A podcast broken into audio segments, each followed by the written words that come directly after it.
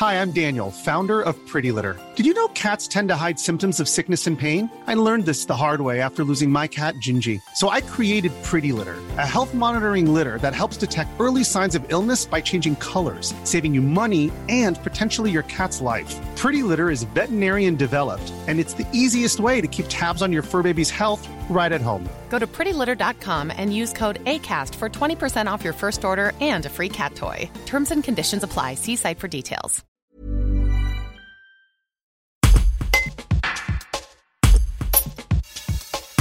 Phénomène récent. On ne trouve plus de lavaré dans les restaurants situés au bord du lac du Bourget. Entretien avec Alexandre Ponson, co-gérant de la brasserie L'Aquarium à Aix-les-Bains. Un reportage de Pierre-Éric Burdin. Alors, est-ce que vous arrivez à mettre du lavaret à la carte euh, à la brasserie L'Aquarium? Alors, en permanence, non. En suggestion, oui. C'est un poisson qui était très demandé avant, ça, dans les assiettes? Bien sûr. Est-ce qu'on peut le remplacer par un autre, euh, un autre poisson?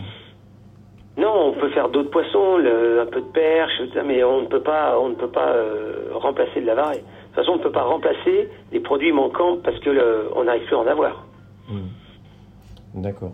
Et quand vous en avez, vous en avez très peu, c'est ce que vous me dites. Très peu. Voilà. C'est pour ça qu'on préfère le travailler qu'en suggestion.